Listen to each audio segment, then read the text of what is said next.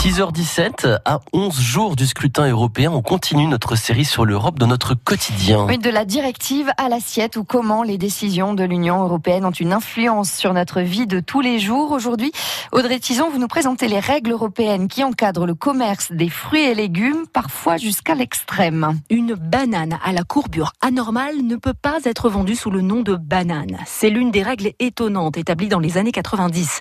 Elle est devenue le symbole d'une administration européenne qui s'occuperait de détails inutiles. Les partisans du Brexit l'ont notamment dénoncé. Pourtant, cette règle sur la banane a été rayée il y a une dizaine d'années, de même que la norme sur les concombres qui devait se tenir pratiquement droit. En fait, ces règles accompagnaient la mise en place du marché commun. Elles ont depuis été assouplies. Ce ne sont plus 36, mais 10 fruits et légumes dont l'aspect est réglementé. Citron, pommes, pêche ne doivent par exemple présenter aucun trou.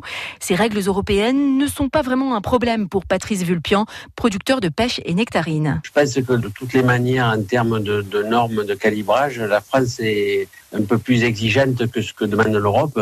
Donc euh, les décisions européennes euh, rarement impactent euh, notre manière de, de, fonctionner. Celui qui préside le syndicat des producteurs de fruits insiste aussi sur les exigences des centrales d'achat et supermarchés.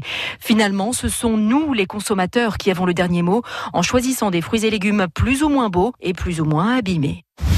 À écouter, à réécouter, à voir et à revoir, à lire et à relire sur francebleu.fr. France Bleu Matin, il est 6h.